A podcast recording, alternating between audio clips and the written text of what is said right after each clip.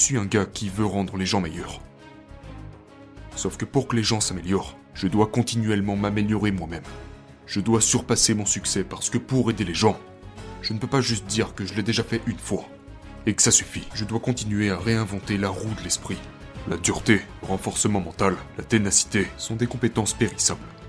Parce que nous pensons tous à abandonner quand ça devient difficile. Mais ce que vous devez faire pendant cette seconde? Il, est difficile de traiter des informations quand vous souffrez. Parce que cette souffrance prend le dessus et vous n'arrivez plus à penser de manière rationnelle. Tout ce à quoi vous pensez, c'est vous protéger, c'est sauver votre peau. Sauf que ce n'est pas une pensée rationnelle.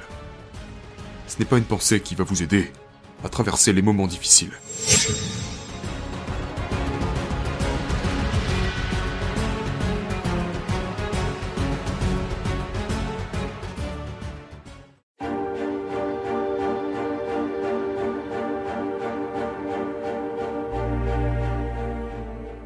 L'une des choses à laquelle j'ai pensé est le risque que le succès vous rende plus faible. Et je suppose que c'est quelque chose contre lequel vous vous êtes battu durant ces dernières années. Plus d'argent, plus d'attention, plus de célébrité, plus de choses gratuites, plus d'opportunités, plus de portes qui s'ouvrent à vous sans avoir à faire vraiment grand chose. Comment avez-vous géré cette bataille et ne pas avoir laissé le succès vous rendre plus faible? Vous devez le surpasser. Vous devez apprendre à surpasser le succès. Donc ce que je fais c'est que, par exemple, je n'aime pas faire des podcasts. Il y a beaucoup de choses que je n'ai plus à faire maintenant pour faire passer des messages et aider les gens. Et ce que j'entends par surpasser le succès, je crois que tout le monde devrait vivre sa propre vie. Donc, peu importe ce que qui que ce soit peut dire dans la vie, prenez-le avec des pincettes. Prenez ce qu'il vous donne. Et ne pensez pas genre, oh, David Goggins a dit ça ou un tel a dit ça. Non. Ne prenez pas ce que je dis comme si c'était exactement ce que vous aviez à faire. Donc pour moi, ce qui fait de moi qui je suis, c'est que ma mission est très différente de la vôtre ou de celle de n'importe qui d'autre. Je dois entrer dans une situation où je me dis, ok, je suis un gars qui veut rendre les gens meilleurs. Sauf que pour que les gens s'améliorent, je dois continuellement m'améliorer moi-même. Pour arriver à ça, je ne peux pas juste dire, oh, j'ai ce CV et ce CV sera là pour toujours. C'est bon pour moi. Je dois surpasser mon succès parce que pour aider les gens, je ne peux pas juste dire que je l'ai déjà fait une fois et que ça suffit. Je dois continuer à réinventer la roue de l'esprit et toujours trouver de plus en plus de façons de la faire fonctionner pour vous. Parce que si j'amène mon message que d'une seule manière, il pourra peut-être toucher 5 personnes sur 25. Donc c'est un échec. Je dois amener mon message d'une manière qui pourra toucher les 25 personnes. Il doit être suffisamment large pour permettre aux 25 personnes qui à la base n'aiment peut-être pas le message, mais elles pourront quand même en retirer quelque chose. C'est ça, l'évolution. Vous devez continuer à évoluer. Et vous ne tirerez rien de moi à faire mon travail, à moins que je ne me surpasse quelque part et que je dise ok, tu as gagné cette somme d'argent, il est temps de se remettre au travail. Arrête de t'écouter parler. Casse-toi de ces podcasts. Ne sois pas trop présent sur les réseaux sociaux. Écarte-toi de tout ce bruit. Et retourne dans le laboratoire mental, parce que c'est de là-bas que vient la connaissance. Donc pour moi, je dois me surpasser pour pouvoir revenir avec plus de connaissances, de meilleures connaissances, plutôt que de chercher à répéter, vous savez, toutes ces choses qu'on retrouve partout sur Internet. Pourquoi les gens achètent mes livres? C'est parce que ce n'est pas du copier-coller, c'est de la véritable connaissance. J'ai construit Goggins à partir de zéro. Je suis né en tant que David Goggins, mais David Goggins n'était pas assez bon. C'était un enfant effrayé, malmené, victime d'intimidation, qui a lutté dans la vie.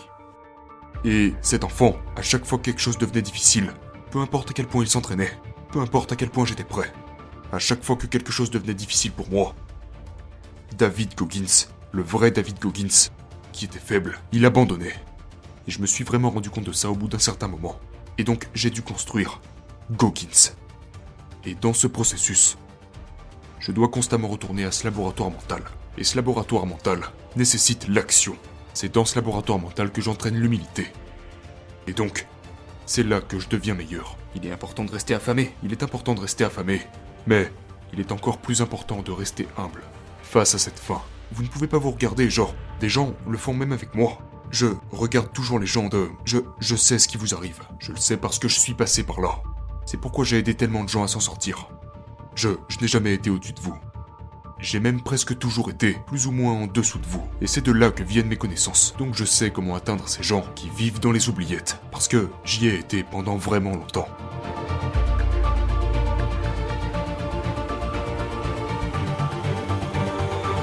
La dureté, le renforcement mental, la ténacité sont des compétences périssables. juste parce que vous avez suivi un programme d'entraînement une fois et l'avez réussi, cela ne veut certainement pas dire que ça durera éternellement. Et c'est quand j'ai commencé à dire ça que la plupart des gens ont arrêté de chercher à me comprendre, dans ma vie. Parce que j'ai réalisé cela. Il ne suffit pas de dire Oh, ça y est, j'ai compris. On coche la case. Maintenant, c'est bon pour le reste de ma vie. C'est pour cela que vous devez vous surpasser et entretenir tout ce que vous avez développé. Et l'une des choses que vous devez absolument entretenir est votre esprit.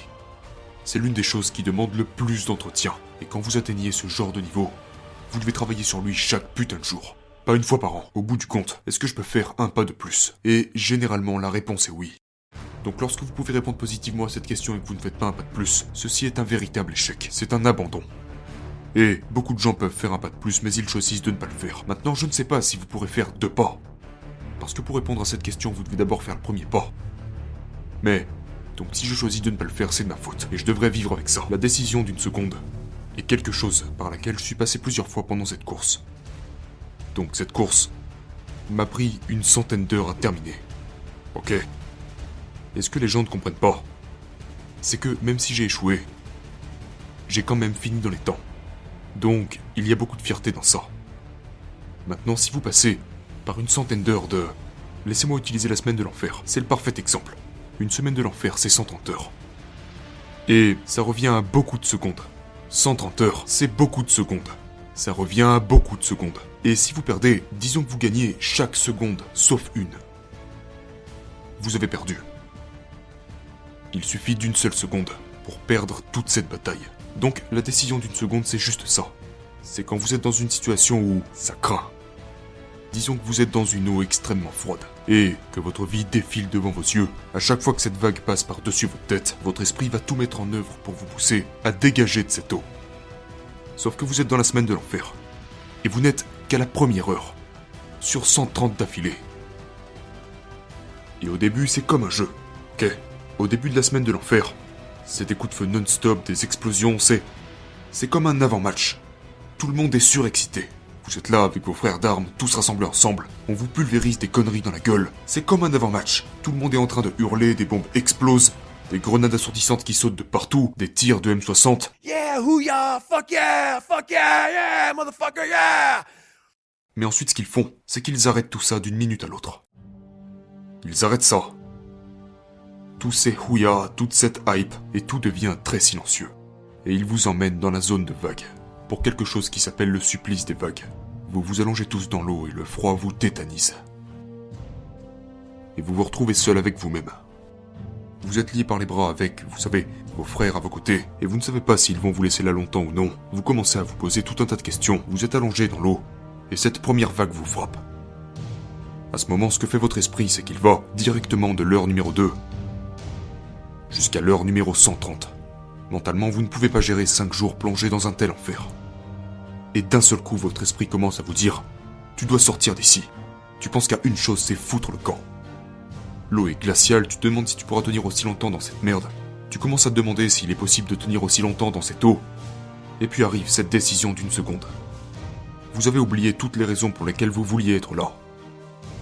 Vous vous foutez des SEALs, vous vous foutez de tout ça, vous vous foutez de vous battre pour votre pays, vous ne portez plus aucun intérêt pour cet emblème qu'il pourrait mettre sur votre poitrine. Vous ne voulez plus tout ça. À ce moment, tout ce que vous voulez, c'est rentrer chez vous. Vous voulez être au chaud, vous voulez peut-être quelque chose à manger, vous voulez que votre femme vous prenne dans ses bras, et vous savez que toutes ces choses confortables se trouvent juste derrière cette décision d'une seconde. Et c'est là que les gens perdent. Donc, ce que je fais quand je pense à cette décision, parce que nous pensons tous à abandonner quand ça devient difficile, est ce que vous devez faire pendant cette seconde? Il est difficile de traiter des informations quand vous souffrez. Parce que cette souffrance prend le dessus et vous n'arrivez plus à penser de manière rationnelle. Tout ce à quoi vous pensez, c'est vous protéger, c'est sauver votre peau. Sauf que ce n'est pas une pensée rationnelle. Ce n'est pas une pensée qui va vous aider à traverser les moments difficiles. Et la plupart des gens échouent face à cette seconde. Du coup, qu'est-ce que je fais devant cette décision d'une seconde? Et il y a tout un processus derrière ça, mais quand cette seconde est arrivée, je suis physiquement resté dans cette eau. Parce que si je sors de l'eau, tout s'arrête. Donc je reste physiquement dans l'eau, mais mentalement.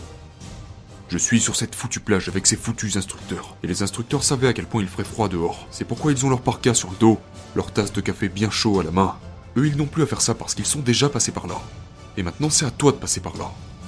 Donc mentalement, je suis sur la plage avec eux. Physiquement, je suis toujours dans l'eau. Mais mentalement, je suis avec eux bien au chaud. J'ai rien à faire, j'ai ma parka sur le dos, et maintenant je peux commencer à penser logiquement. Parce que je suis au chaud maintenant. Mentalement, je suis au chaud. Donc quand cette seconde est arrivée pour la première fois, je me suis dit, n'abandonne pas encore mon gars.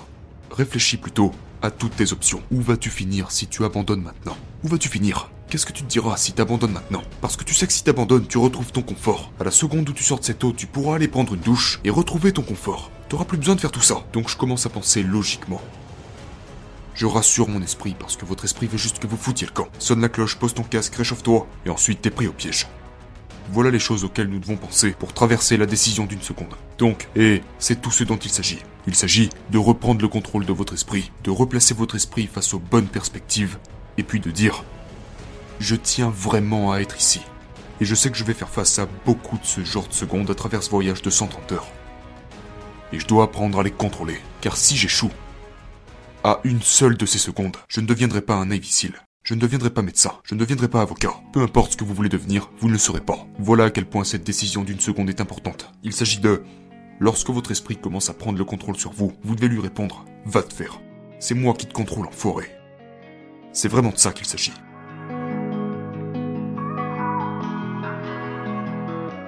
La plupart des gens abandonnent devant ces secondes.